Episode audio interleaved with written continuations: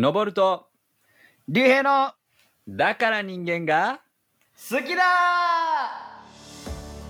おはようございます。ー 前回に続きおはようございますだ今日もね、素晴らしい天気ですよ。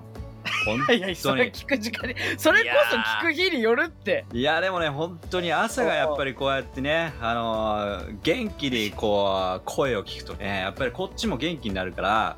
いやいやそうだけどでも他のエピソードでも元気よくやってたけどね。いやそうなんだけどやっぱり「おはようございます」っていうねあの掛け声ってすごくねテンション上がりますね確かに挨拶って大事ってさ学校でも俺、うん。学校でも言われたの。でうんうん。あそうちょっとあの教育関係のうんはいはいはい。あの話が前回と今回ちょっとするということで、はい、あのちょっと思い出したんだけどあの学校でうん。は挨拶が大事ですって言われてさ、い、あの俺一番挨拶うるさかったのは小学校かな。挨拶うるさかったってどういうこと、うん、いや校長先生が挨拶を大切にしてたの俺ああの小学校。そういうことねそういうことね。中学ではもちろん言われたけど、うん。あの挨拶しないと怒られるぐらいだったのは小学校だったのね、うん。校長先生大切にしてて、はい。で「おはようございます」って言われたら「おはようございます」って言わなきゃいけなかったの。で学校の門の前にまず朝先生がいて登校班でね、小学校は行くんだけどあでその門の前で「おはよう」みたいに言われた時に「おはようございます」って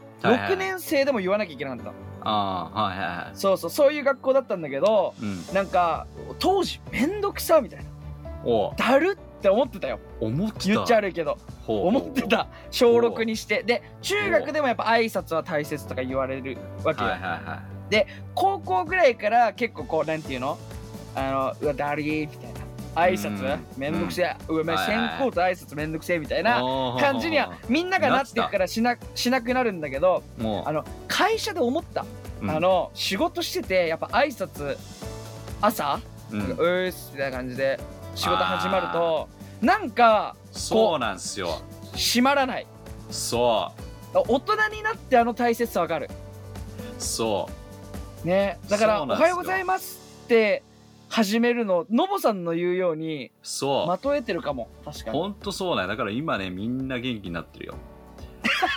あの一日の始めを。やっぱりねだって、ね。鶏の鳴く声から始まっていくわけだからさ鶏のはねあれは意味があるんですよちゃんと、あそうなの、うん、朝だけじゃないですよ。どういうこと？あの聖書の中でも鶏鳴く時がありますけども、はいはいは知ってますか？いいやあのペテロが3回 ペテロが3回イエスのことを無視するときあ裏口じゃあうん時に泣くけど。そうなんですよ。目覚めろっていうことなんですよ。目覚めろとあなるほどね。あ確かに確かに。だからいい意味で、まあ朝の普通の目がねあ開いて目覚めろというと同時に信仰の目をお前目覚めろっていうねその意味合いがあるわけだから。まあだってそういう意味で鶏をつけてたの、そういう意味をちゃんと含めて 一番これは。これしようって言ってあ鶏の声入れて要はこのね、やっぱりラジオを聞きながらはいはい。はいいろんな発見をするわけじゃん。俺それが、はいはい。それ本当にはいはいじゃないんだよ。まあちいゃいや本当かな本当かなと思って。だから本当にね、はいはいはい。このラジオを聞,、うん。聞いて新たな発見をして、あ本当日本人でよかったとかあ本当にこのね歴史を知って自分考え方変わりましたよっていうその目覚め？はいはい。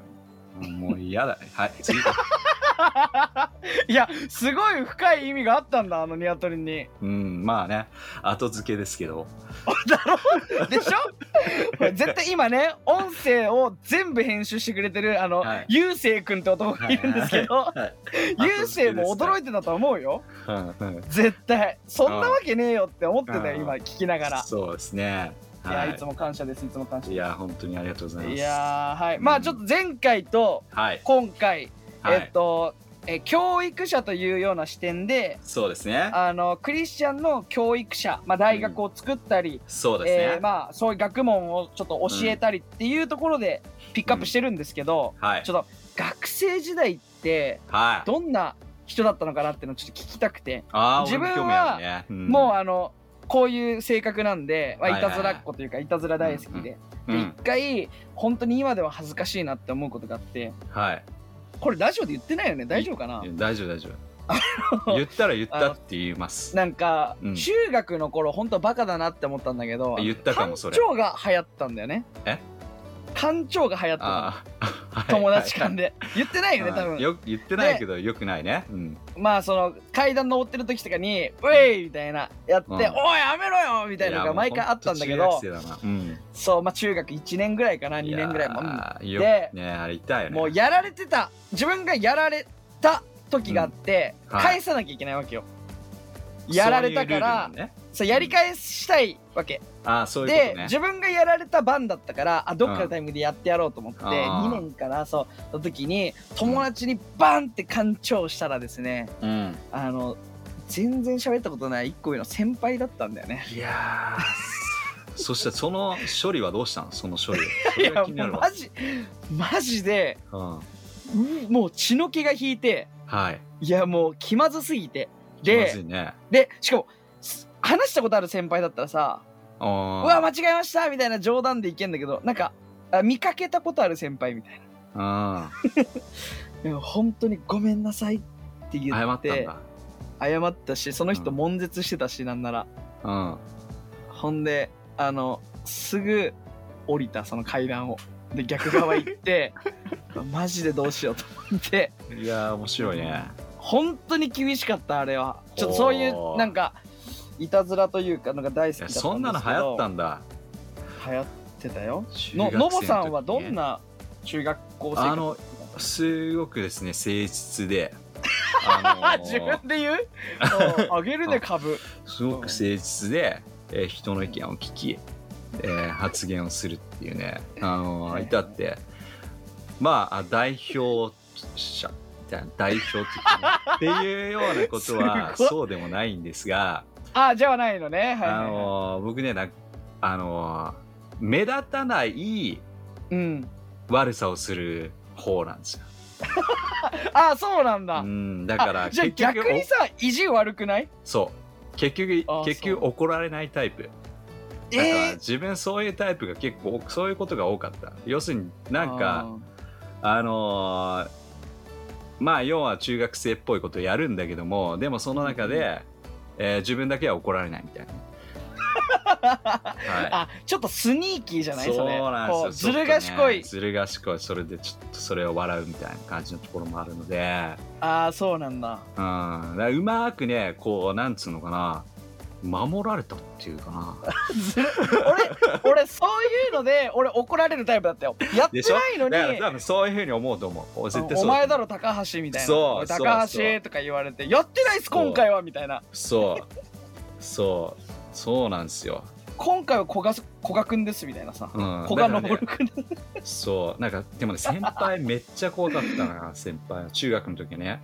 あそうなんだ。そういうちょっと荒れてる感じのところがすごくあってあのーまあうちらの年代じゃないけどもうちらの上の上の年代はもう授業に参加していたら5段階中3もらえるんよ。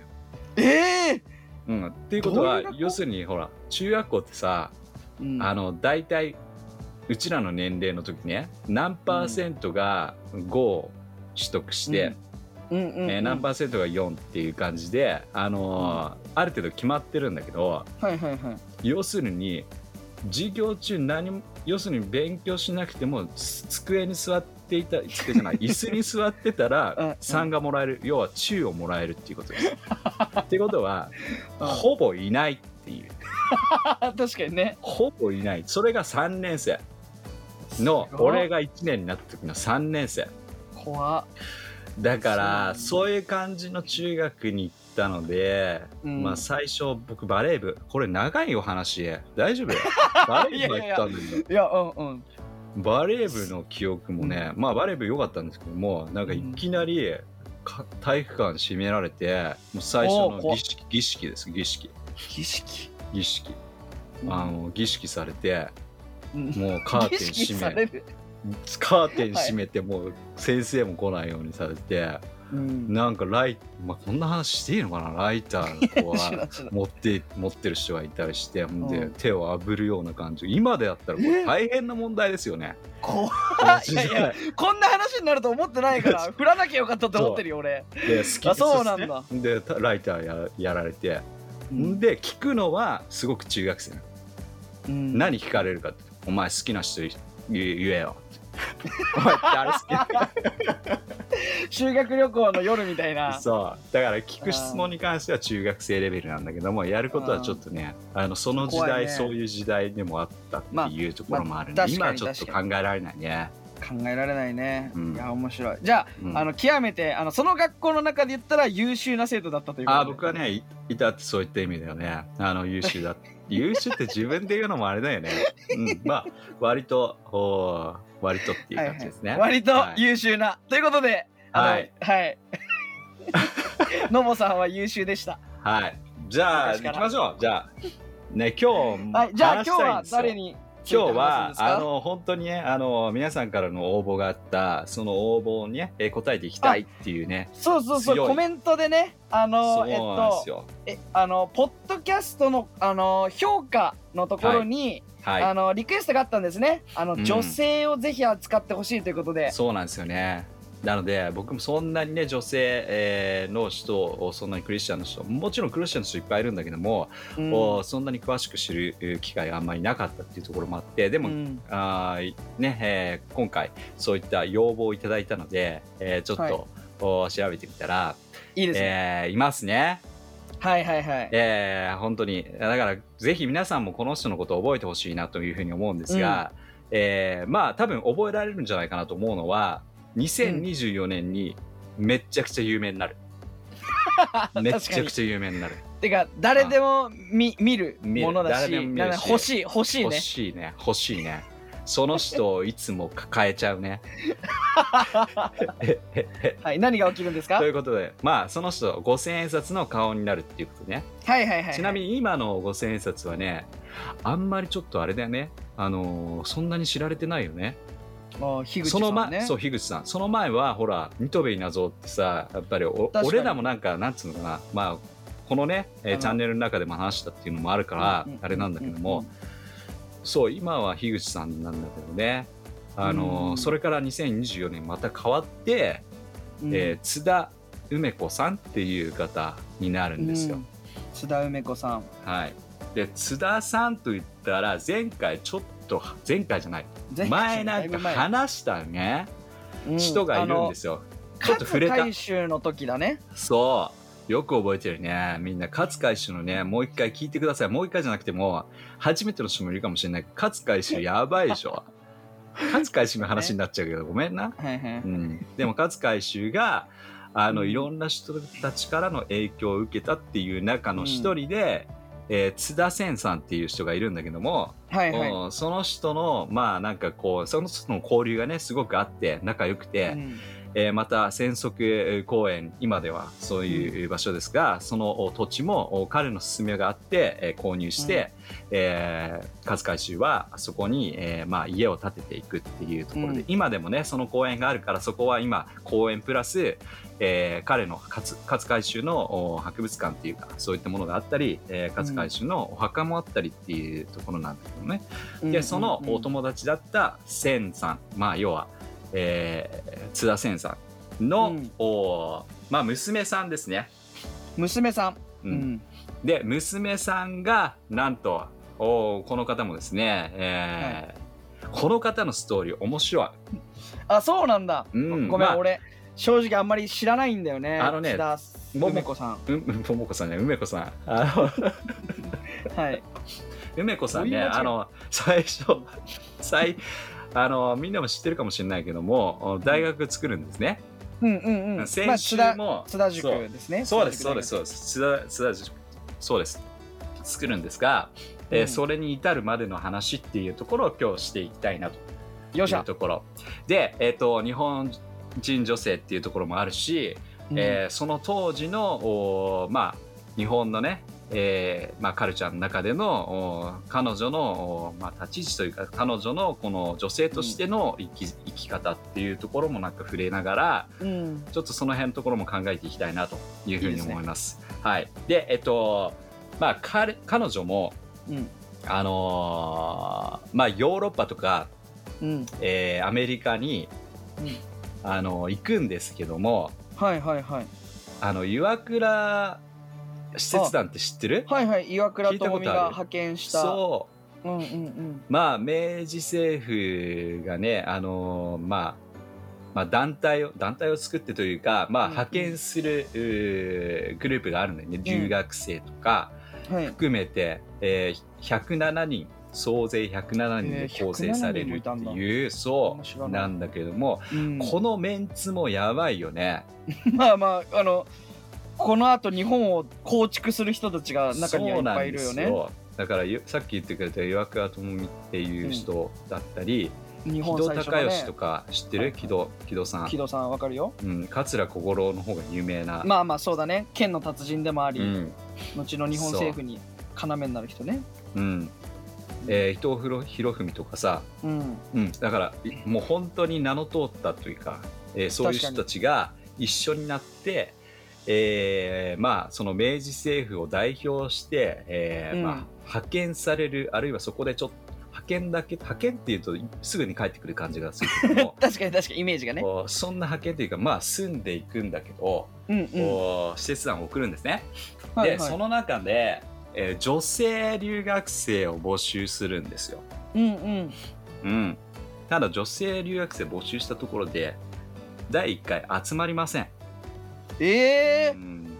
行きたいって人あんまりいなかったん行きたいだね人が集まあだからねこれっていうのも当時のあれだと思うんだよね。行きたい人はいたんじゃないかなと思うんだけども、うんまあどうしてもも女性がね、うん、うん。誰でも来ていいわけでもないんだろうね多分、うん。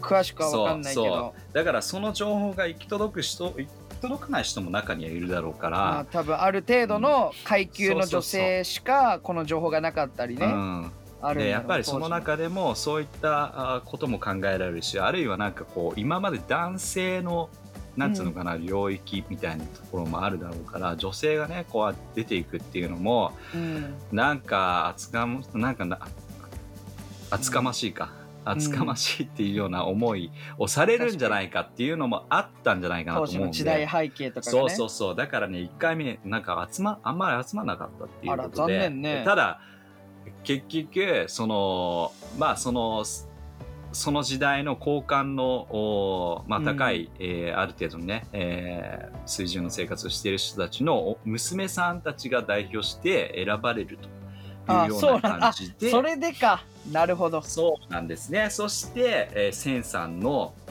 えーまあ、娘さん、梅子さん、当時何歳でしょえー、でも海外に行くっていうからやっぱ中学高校生ぐらいなんじゃない ?17 とか16とかね 17? うそう思うよね。普通そう思うんだけど、6歳。もう誰でもいいかなあ娘だったらだからこれさ、送る方も送る方だよね。この6歳の子あー送んないよ六もうだから本当に女の子集まんなすぎて、ねお6歳？いいお前も行けみたいな いやーもうどういうふうにかんだから彼女の意思がそこでどう働いたのかよくわかんないけども。行きたいって言ったんかね。海外行ってみたいかって言って 行きたい。だってさ親元を離れるのでさ6歳大変だよ。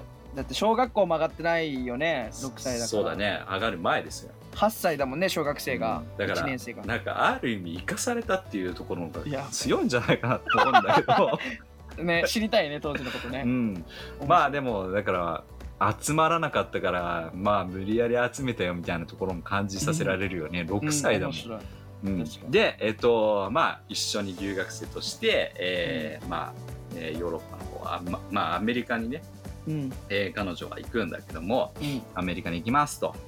で、えっとそこでも前回の話でね、えージョーさん、えーうん。新島ジョーさんと同じように、えーうん。ホームステイをしていくんだけども、はいはいはい。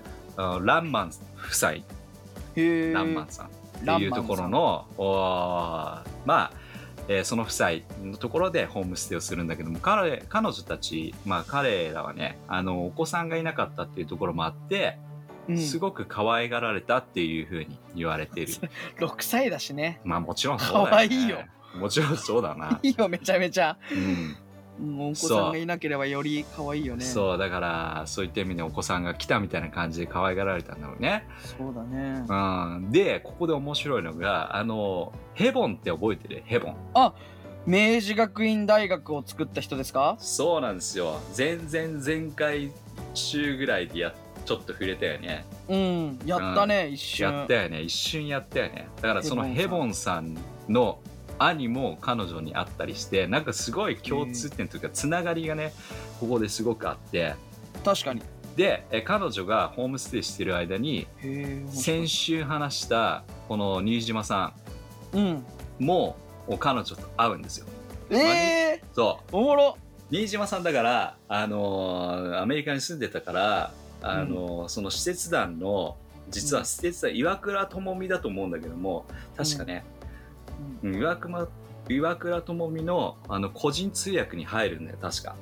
へえあそうなんだ、まあ英語喋れるからねれるからね。新島さんが。そうそうそう施設団が来てるよっていう感じで,、うん。で助けてあげて、えーまあ通訳を買って出るみたいな感じでね通訳してあげるでその中で、えー彼女ともおでね会ったりしてだからすごくね先週のとつながりがあったりする。うんでその、まあなんでこれ、えー彼女会うことができたのかっていうもう一つの理由として、うん。あのジョーさんとセンセンさんすごい仲いい、うんうん、だからだ、多分娘さんのねこうまあうん、どういう感じなのかっていうのを見てくれっていうのもあったんだと思うんだけど。その時からあの、梅子この場合は梅子ちゃんは 6歳だかうんら、6歳ね。信仰の有無は分からないけど津田千さんがもうすでにクリスチャンだったからってことか。そうそうそう。そういうつながりもあったんだろうねそうと。そうそう。でえっとそのやっぱり夫婦のねところで、えー暮らしていくっていう、ところの中でもやっぱりその生活スタイルだとか、うん。えーいろんなところでこうを学び、うん。えーそして聖書のことっていうのも触れて、うん、で彼女は8歳なんだけども洗礼をその時に受けるのね。えー、あ2年後、うん。8歳になって洗礼受けるんだ、うん、面白い。でもこれって実際ねあのその夫婦が強制的に彼女に受けさせたわけではなくて実はあのランメン夫妻はあの一応政府からうん。あの信仰的な教えはちょっと控えてくださいっていうような感じで言われていたらしくてだ。だからやっぱりそこそこにあえて彼女をまあなんか洗脳じゃないけどそういう風にされるのは困るっていうところで、うん。その辺のところはちょっと控えてくださいよっていう風になっていたんだけども自らの意思で彼女は洗礼を受けたいって言って8歳の時に洗礼を受けるっていう決断を彼女がすると。なるほどね。うん、だから実際に洗礼式もなんかこう子供がやるね洗礼式みたいな感じで、えーと額にただっていうよりもなんか成人がやるようにちゃんと行ったっていうふうに言われてます。なるほど。うん、あのちゃんと体をつけるような。うん、へえすごい。そおそらくそういうふうな感じでやったかなと思います。8歳から洗礼受けてるんだ、そう。なるほど。で時が経ち、はいはいはい、えー彼女が17歳ぐらいになってまあ本当にねだからアメリカで、えー教育を受けてうん。17歳で一時帰国するんだけどもうん。まあ面白い。この時だから彼女はアメリカの風土っていうかアメリカのお習慣に慣れてるし、うん。もう6歳から17歳までいたわけだからね。確かに。もう11年ぐらいいたわけじゃん。まあ 10, 10年いたらもうそれ立派なね英語も。だからね。特に言語を学ぶような時期にいたから。そう日本語ほぼ忘れてたっていうんや。えー、そう帰ってきて。大変だよ。面白い。うん、で一時帰国してその後でも再びまたねアメリカに行く。まあそれは何のために行くかって言ったら大学に進学をねえーアメリカで希望してたっていうところあって、うん。えーまあアメリカにえー行って、えーまた再び勉強をしていくんだけども、うん。そしてその後おまあまたアメリあの大学を卒業した後に、うん。えー日本に帰ってきます。うん。で帰ってきてまあ17歳で一時帰国した時もすごく彼女は驚いたっていうところがあったと思うんだけあど、日それはね本に対して？日本に対して。ほうほだから今までずっと6歳からさ17歳まで自分がアメリカのカルチャーで、えーどっぷり使っていたわけなんで、日本の、まあ、女性の地位ですよね、うああそういうところか。うん、だからそれにやっぱりびっくりするっていうところがあるんだよね。な。るほど。うんまあ、今でもさやっぱりこの日本人の中で女性のね権利とか、えーやっぱり最近ねあの、うん。国会でえそうだね。新しい政権になったけども、うん。その閣僚がどのくらいの数が女性になるのかとか、うん。結構注メディアの話題だよね。ね。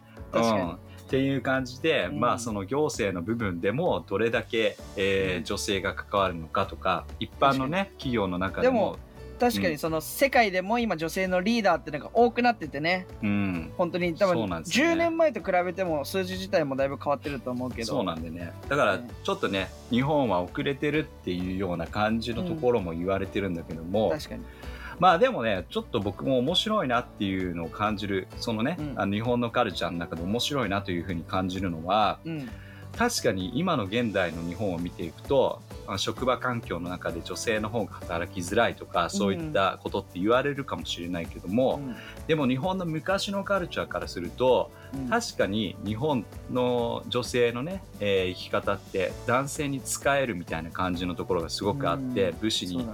ねあるけどもうん。でもところどころで女性すごく活躍する姿ってすごくあるんだよね。ああなるほど。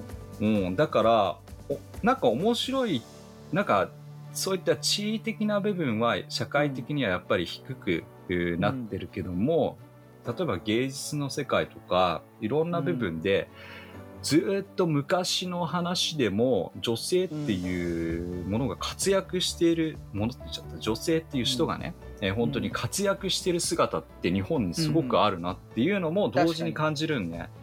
うんうんうんなん。か紫式部とかさなんかそういったものとかさあのーいやそうなんですよ。日本書紀とか歌とか。もうん。こう万葉集とかもうん。日本書紀じゃなくて万葉集ね。万葉集とかでも女性の歌とかもすごい出てくるんだよね。確かにね。だから完全になんつうの女性がもう下ですよっていうもちもちろんなんか社会的にあったけども、うん。文化的な部分では女性すっげえ活躍してるなっていうのが、うん。そういうところでも取れるんだよね。確かに確かに。まああるは,、はあるよね。その一つのところをあのスポットライト当ててみると女性の方が活躍してる分野もあったりとかもするけれどもうん。でもあれだよね津田梅子さんは帰ってきてそうそうそうそう。驚いたとああいいね話を戻してくれたね。どこ行っちゃうんだみたいな感じのところがあるからね。バレ僕ねバレた今修正したのうん修正したね。そう素晴らしいね。そうなんですよ。ほんで梅子さん帰ってきて、これは驚きだよ。はい驚き。ねたまにちなみに言いますが僕結構それるから。竜兵君がね直してくれる。もうもうそれ知ってるよリスナーの人は、もうあ本当20回以上聞いてるんだから。いきなり違う話するからね。うん、はいはいそう、そういえば昨日ね、あのー 昨日？いや、やめた方がいい怖いね。やめた方がいい。怖いよ。あのーじゃあ、ちょっと本題に入ります。うん。昨日の話は後で。はい。ということ後で。するの？後でしない、もう、じゃあ、ちょっと口をちゃんとね、とと、はい。ねで、えっと、そうなんですよ。梅子さん、やっぱりそのところで日本人女性もうちょっと活躍するべきだっていうところで日本人のあの女性のね、えー学校を設立しようという思いが湧いてくるんですね。日本には今までないっていう部分の中で、あこれはやっぱりだからそういった意味で、えー今回2000 2024年に新しく五千円札の顔になるっていう代表的なところとして捉えられてるんだよね。うん。女性の活躍っていうところがやっぱり日本でももっともっと必要だと思うし。そうね。でもね女性めちゃくちゃまた話がこっちゃう。危ない危ない。女性さやっぱりさすごいなって思うよ。ほ思いません？ういやいや思ってるよずっと、いや本当にそう思うね。別になんかうん、あえてこう点数稼ぎで僕話してるわけじゃないんだけども。そうそうだね、うん、でも女性ってすごいよね。あの、うん。賢いし、賢い。まあ、うん。そうだね。いやなん賢いよ。女性すごい賢いなって思う女性いっぱいいるし。うん。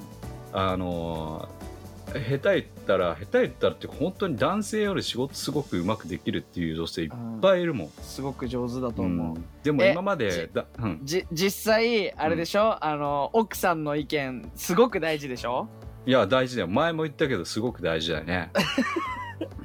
そうよね。うん、うん、なんかそうやってあのなってきたのかなって思うよ。なんか、うん。日本に限った話じゃないけど、うん。ね、ある大統領とかね海外のリーダーの脇にずっと奥さんがいてうん。奥さんがすごくそのリーダーを導いてたっていうところもあったりするじゃん。うん。実はブレーンが奥さんだったりね。確かにね。そういう面で言うとあの俺がやってるね営業のなんかお客さんのスーパーさんとかだと、うん。副社長が女性とか結構多いよ社長にはならない結構、ああそうなんだね、うん。なんか副社長が実はブレーンであのそういう感性とかこう感とかは女性の方が聞いてて、でもなんかあのまあ、これをカルチャーって言ったらあれだけど、まあ、うん舞台の上に立って会社の方針を話すのは社長だったりね。うんうんっていうようなのは、まあ、日本ならではなのかなとはならでは思うけれども、かね。うん。まあでも本当にね女性のリーダーっていうのも今後ね日本でもいっぱい出てくるの楽しみだよね。そうだからそのきっかけとなったのが今日の話なんですねやっぱり、なるほど。うん、津田さんだから津田梅子さんがやっぱりそれうん本当に女性の価値観女性がね本当に働く場所とか女性があーもっと価値を持たすにはやっぱり教育が必要だと確かに。やっぱり今までは女性は教育受けるっていうことすらうん。あの普通に満足にできなかった状況であって、まあ、男性だったらそういった道があったかもしれないけど女性はもうこの生まれてえ女性だったらある意味男性に使えるみたいな感じのねところがあったから、うん。あの女性やっぱり、えーもっとおね影響力え持つことができるっていう部分でうん。この教育だっつっていいね。彼女はだからそのお津田梅子さん津田塾。をうん。作り上げると、津田塾大学を作ったと。うん、いやーすごいいうこねとですよ。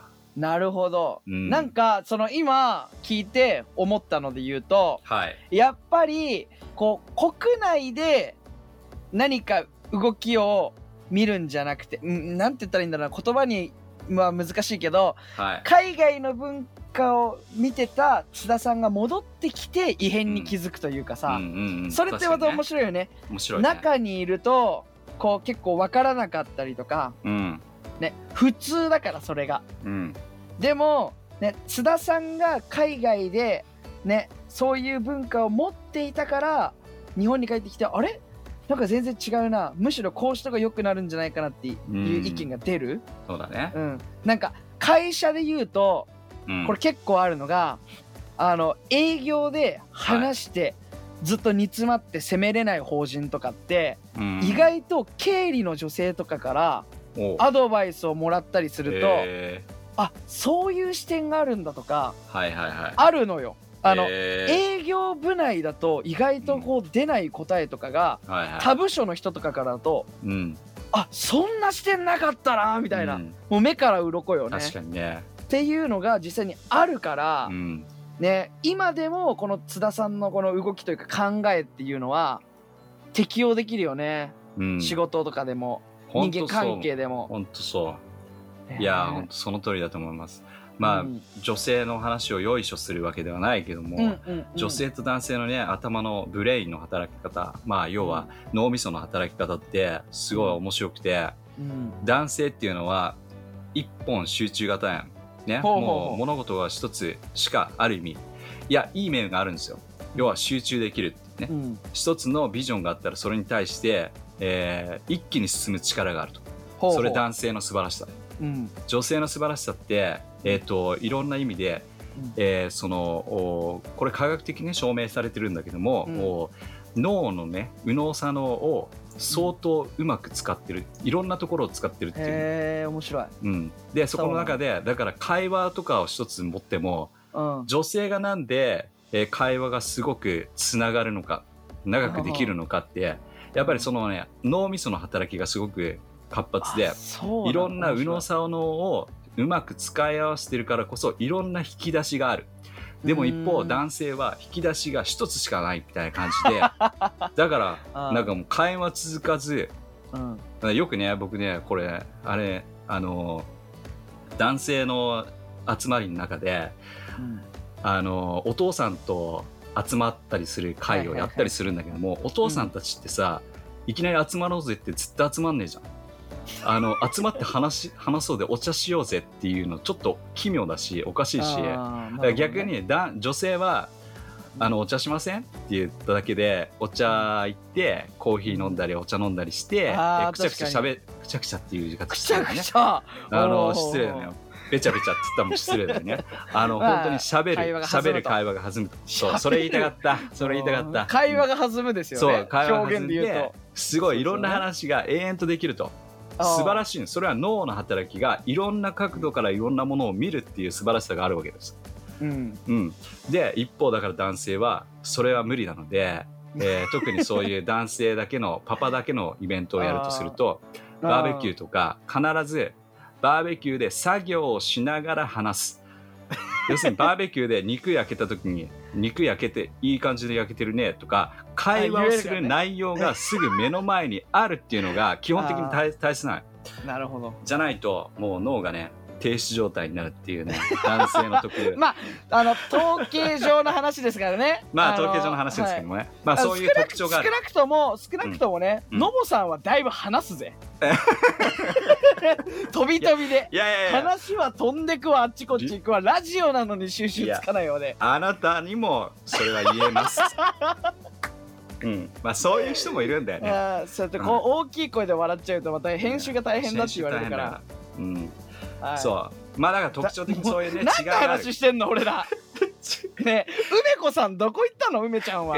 梅ちゃんどっか行っちゃったね。梅ちゃん。いやでもはい。梅ちゃんが、あれだね女性そうのが輝けるよってことで、まあ、大学作ったと。でも本当そうだよね。津田塾大学ってすごい女性のなんかこうなんだろうな。テレビでもやってたんだよ、うん。あの渋沢栄一とかさほら変わるからお金が、はいはいやってたね、はい、で今のうちにこう勉強しようみたいな。朝ドラもね、はいはい津田梅子のね、はいはいやつとはい。はいか出たりとかもするから。はいうん。でこれを機にちょっと調べてもほしいな。津田塾大学の方針とかねうん。もう大学卒業した人もいると思うけど前回話した同志社大学のうん。そのなんかこととかも調べてほしいし、うん。そう本当にねこのラジオを聞いてた人は本当にラッキーだ。よだって2024年になって5000円札このううん。津田梅子がなった時にやっぱり会話できるもん。津田梅子知ってるって。マウント取れるね。あ本当にだからねそれぜひあのー職場のね昼休みに話してほしいと思います。いつもいつも職場の昼休み。まあ大事ですね。うん。はい。津田梅子。はい。はいいろんな学びがありましたね。はい。じゃあ今日締めてください。ま まあちょっとあのー今回もえっとリクエストにお答えしてねうん。トピックをあのピックアップしましたけど、はい。引き続きはい。リクエストがあれば、うん。あのポッドキャストの、うん。えっと評価の欄とかからぜひ、ねうん。あのーコメントで欲しいですしはい。えっとあれだよねあの Spotify とかってあるんだっけ？コメント、えーっと出ないっけ？コメント書けんのかな？うん。まあなんかそういったところでぜひ、あの、そうですね。コメント書いてくれれば私たはい。ち拾うんで、かんない拾います。ぜひぜひぜひお願いいたします。はい。じゃあいいですか？はい。はい。じゃあ来週もまた聞き逃せないではい。じゃあまた来週お会いしましょう。皆さん素晴らしい週間を。ありがとう。またね。バイバイ。ババイ